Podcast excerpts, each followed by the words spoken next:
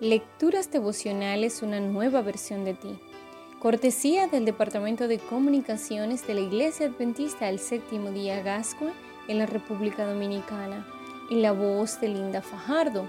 Hoy, primero de junio. Una gran mentira.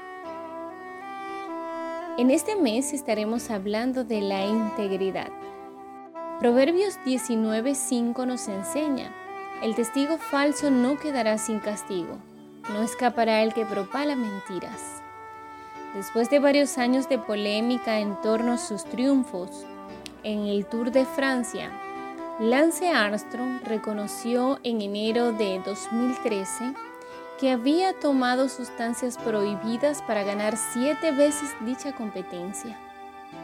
Después de afirmar que ningún ser humano es capaz de alcanzar semejantes triunfos sin doparse, dijo, todo fue una gran mentira.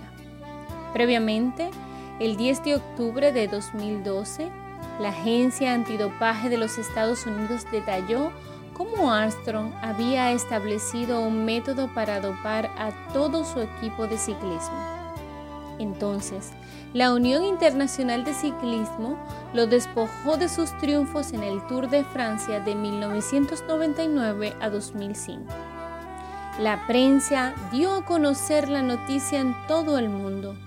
Armstrong fue el centro de ataques, burlas, demandas legales y recriminaciones por todas partes. Hasta el día de hoy se considera como uno de los mayores fraudes de la historia del deporte.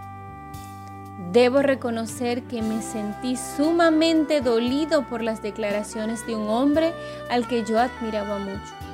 Incluso lo llegué a mencionar en uno de mis libros como ejemplo a seguir.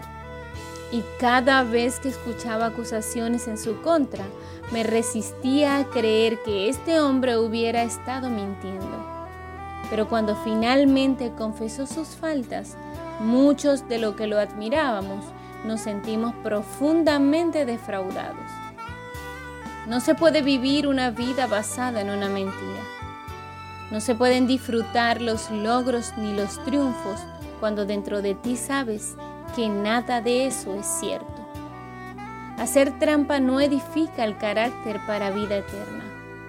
No hay pretextos para mentir y engañar a otros.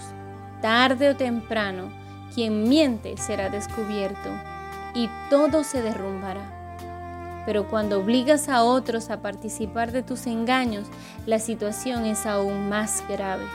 Te conviertes en un agente de mal para destruir la vida de otros.